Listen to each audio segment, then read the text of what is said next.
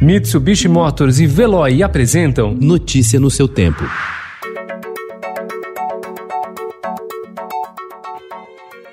Olá, seja bem-vindo. Hoje é quinta-feira, 30 de julho de 2020. Eu sou Gustavo Toledo, ao meu lado, Alessandra Romano. E estes são os principais destaques do jornal Estado de São Paulo.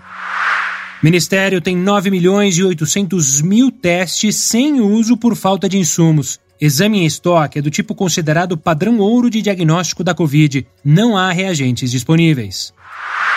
Brasil passa de 90 mil mortes por coronavírus. Autodefesa e dificuldade de visualizar a tragédia são alguns motivos para tantos indiferentes com mil mortes por dia.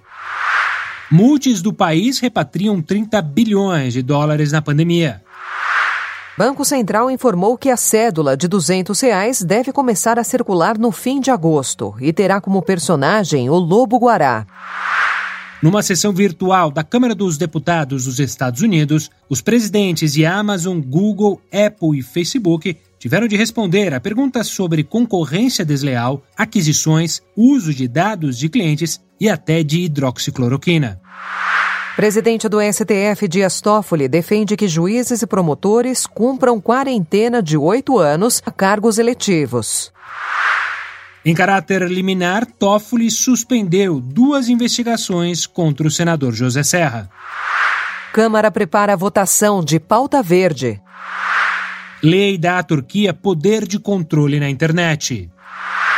Dos 15 livros mais vendidos no país na quarentena, 10 são de autoajuda. Notícia no seu tempo. Oferecimento Mitsubishi Motors. Apoio Veloy. Fique em casa. Passe sem filas com o Veloy depois.